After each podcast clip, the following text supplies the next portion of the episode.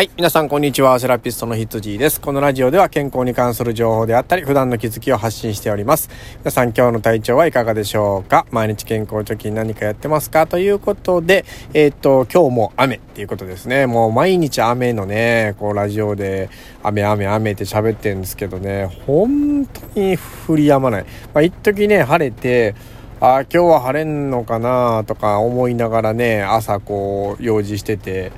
で気づいたらまた雨みたいなね。もう本当どうねいつ収まんだっていう感じでしかもうないんですけどコメントのしようがないんですけどね。やっぱり温暖化だなーっていうのねさっき患者さんとも喋ってたんですけどね。うんまあやっぱり地球も危うくなってきてるようなねまあ、感じっすよね。まあ、一人一人がこうね、環境に優しいことっていうのをできることをね、しっかりやっていくしかないんだなっていうふうに思いますけどね。はい。で、えっと、さえっと、今日はね、あのー、なんか、最近ラジオをねいろんな人のラジオをこう聞いてて、まあ、これから音声コンテンツが来るっていうことで、まあ、自分も一応そのラジオトークのパーソナリティをやらせてもらってましてパーソナリティっていうほどのものではもう全くないんです、まあ、フォロワー数なんか弱小すぎる弱小で、えー、まあほとんど聞いてくれてる人も少ないんじゃないかなと思うんですけど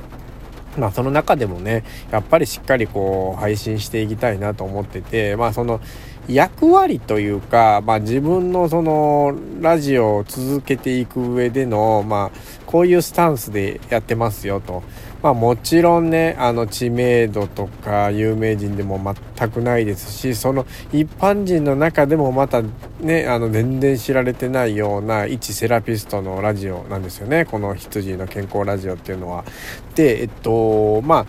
たくさんの方にもちろん聞かれたら嬉しいですけど、まあ、それをね、最大限に望んでるわけでもないんですね。自分のね、伝えたいことをしっかりと、まあ、ここで僕しか伝えれないようなことっていうのを見つけながら、えー、こう発信していきたいなっていうスタンスなんですよ。で僕基本的にものすごい怠け者で、えっと、勉強もね活字を読むのもすごい苦手ですしすぐ眠たくなっちゃうし、えー、なかなか自分のね思い描いてる通りに勉強できないんですね、まあ、そういう性格なんですよ昔から。で、えっと、そういう人ってやっぱり世の中結構多いと思うんですよね、まあ、これもこれもこれも勉強したいなって思っててもまあほんまに10分の1もできないみたいな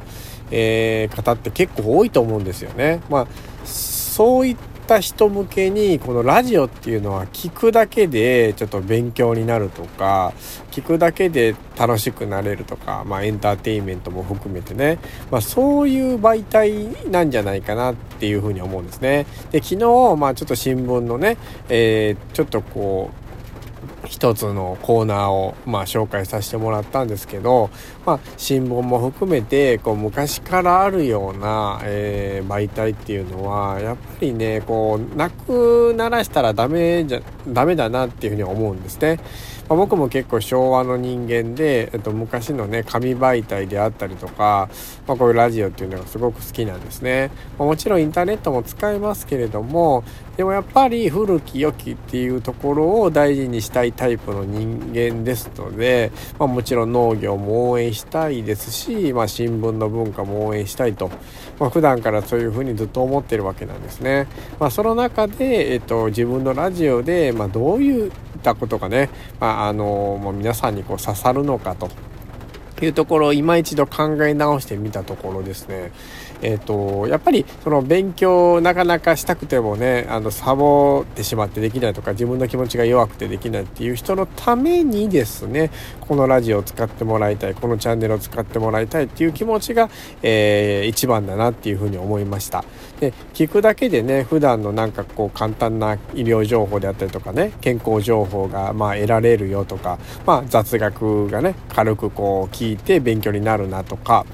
うんまあ、最近の、えーと、いろんなラジオを聞いてるとねみんなやっぱりすっごい力入れてるんですよ、まあ、これからあの音声コンテンツが来る来るってこう著名人たちがねあの言って始めている中であのやっぱり作り込んでいって素晴らしいラジオ番組にあのしていかないと聞いてくれないっていうような